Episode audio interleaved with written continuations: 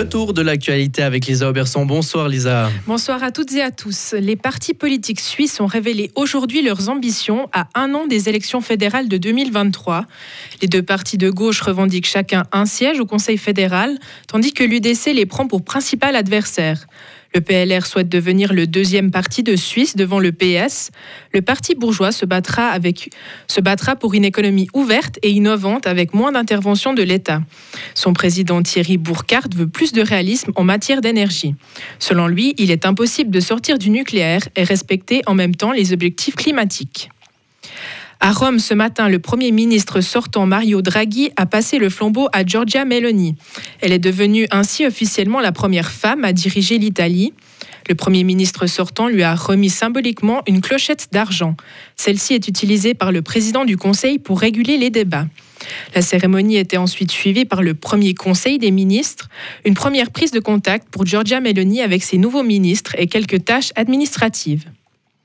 Au Royaume-Uni, Rishi Sunak pourrait bientôt prendre sa revanche. L'ancien ministre des Finances a posé aujourd'hui sa candidature au poste de Premier ministre. En septembre dernier, il avait été battu par Liz Trust. Il désignait alors le programme de sa rivale comme un conte de fées et avait alors mis en garde les conservateurs. Sa victoire ferait de lui le premier chef du gouvernement non blond au Royaume-Uni. En Ukraine, le Premier ministre doute une importante migration. Il accuse la Russie de créer une situation de catastrophe humanitaire en privant son pays de gaz. Il craint que l'hiver soit rude pour le peuple ukrainien. Les civils, les civils devront partir s'ils ne veulent pas mourir de froid. Le Premier ministre envisage d'utiliser les avoirs russes gelés à l'étranger pour reconstruire le pays. Il s'élève aujourd'hui à plus de 750 milliards de dollars. Le Nigeria fait face à d'importantes inondations. Elles sont habituelles lors de la saison des pluies, mais cette année, tout est détruit. Les causes sont multiples, le changement climatique, une mauvaise planification et le déversement de l'eau des barrages.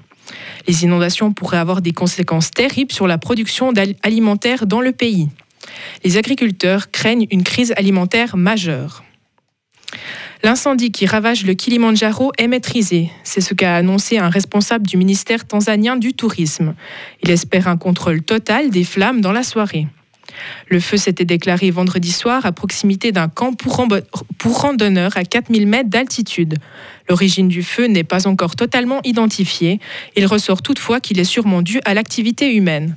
L'incendie n'a fait aucune victime.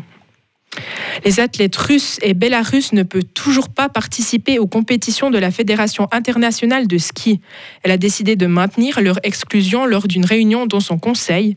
Ils, ne pourront pas non plus participer aux mondiaux prévus début 2023. Les athlètes avaient été bannis le 1er mars dernier en réaction à l'invasion de l'Ukraine. Retrouvez toute l'info sur frappe et frappe.ch.